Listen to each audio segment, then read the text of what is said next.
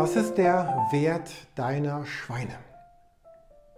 Okay, ich komme am Ende auf diese Frage zurück. Nachdem wir erst gestern mit Silvanus im Garten waren, geht es heute auf einen stürmischen See. Die Begebenheit, die wir heute lesen, ist eine der Begebenheiten, die die Christen über all die Jahrhunderte hinweg immer ganz viel Kraft und, und Stärke und Ermutigung gegeben hat, weil sie hier erleben, dass in den Stürmen des Lebens Jesus tatsächlich dabei ist.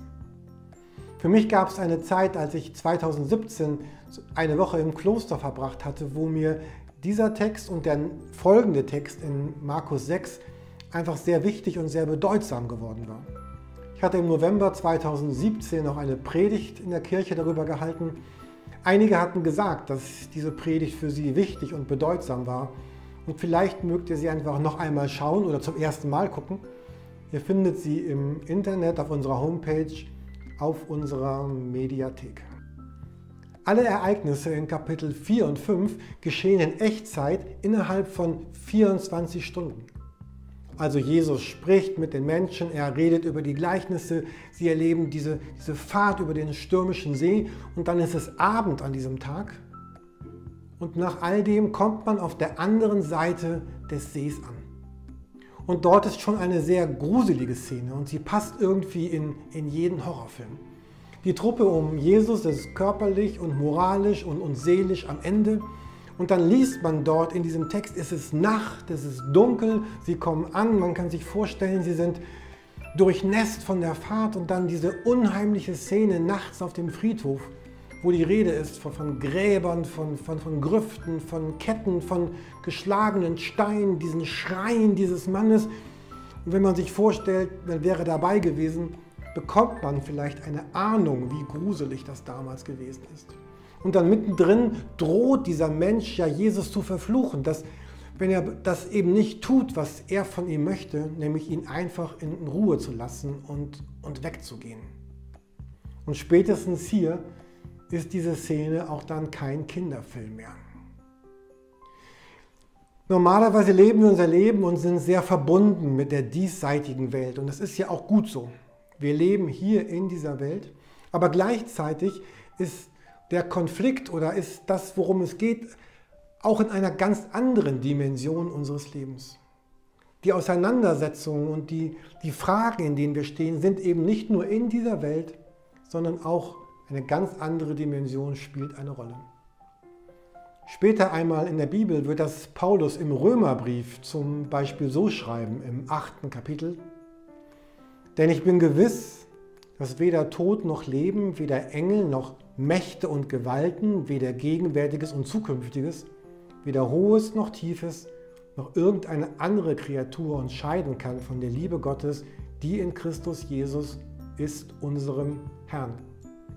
Und hier ist die Rede von, von Mächten und, und Gewalten. Und das passt ganz gut zu der Begebenheit in Markus, die wir heute hier lesen.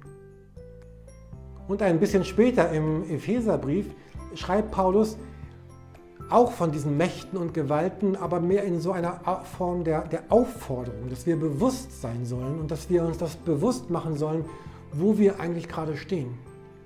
In Epheser 6 formuliert er das so.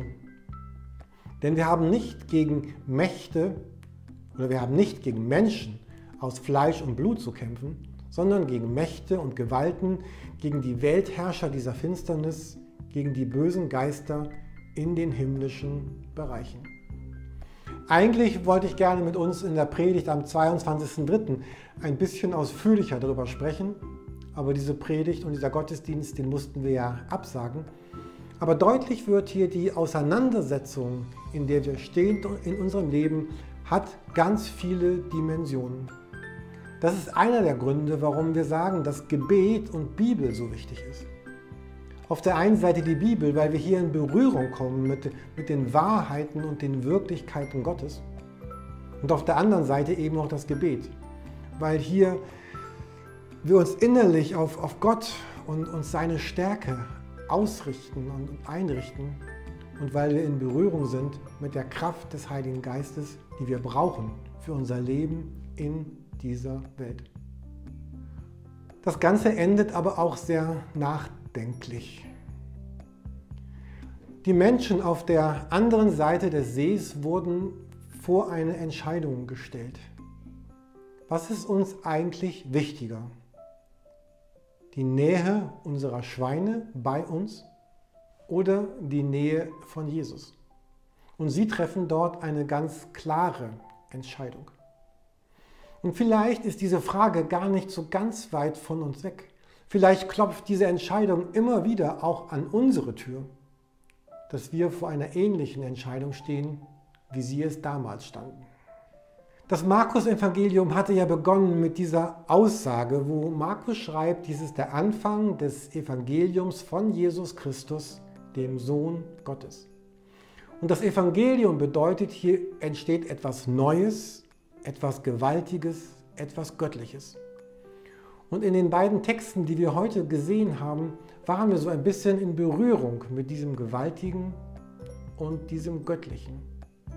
Und das Gute für uns zu wissen ist, dass dieser Jesus, der dieses Neue und Gewaltige und Göttliche hineinbringt, auch heute der Jesus ist, der mit uns durch unser Leben geht. Ich lade euch ein, diese Markus-Serie auch mit euren Freunden und Bekannten zu teilen. Ihr könnt es tun über Telegram, über YouTube, über WhatsApp oder unsere Homepage. Und vielleicht kennst du auch jemanden, der gar keinen Zugang zu solchen Medien hat. Er kann von uns auch gerne einen USB-Stick bekommen, auf dem alle Folgen drauf sind. Ich wünsche euch viel Kraft und ein dynamisches Leben heute an diesem Tag mit Jesus.